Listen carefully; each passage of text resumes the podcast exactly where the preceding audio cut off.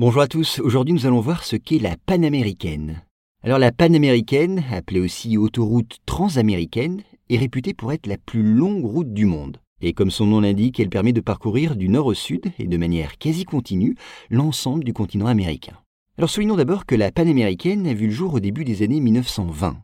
Elle a été envisagée comme une route unique permettant de traverser tout le continent américain, depuis l'Alaska au nord jusqu'à la Terre de Feu au sud.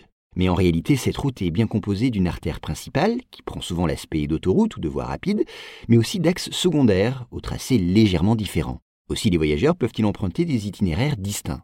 Donc selon le trajet choisi, la longueur du parcours peut varier du simple au double, passant d'un circuit de 24 000 km à un parcours beaucoup plus long, de 48 000 km. Il s'agit donc, vous l'avez compris, d'un véritable périple qui permet de traverser 14 pays.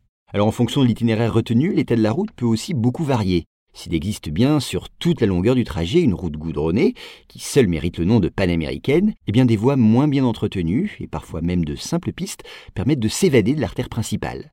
Et partant à l'assaut de très hauts cols ou serpentant au niveau de la mer, la panaméricaine, par sa longueur inusitée, offre au regard du visiteur qui la parcourt une extraordinaire diversité de paysages. Elle est cependant interrompue sur une petite partie du trajet.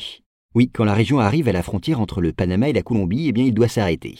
Pourquoi? Eh bien car aucune route ne traverse cette région marécageuse. Il y a là une zone de 87 km que l'automobiliste ne peut traverser en voiture. Il faut alors charger le véhicule sur un ferry qui contourne ce secteur dépourvu de route.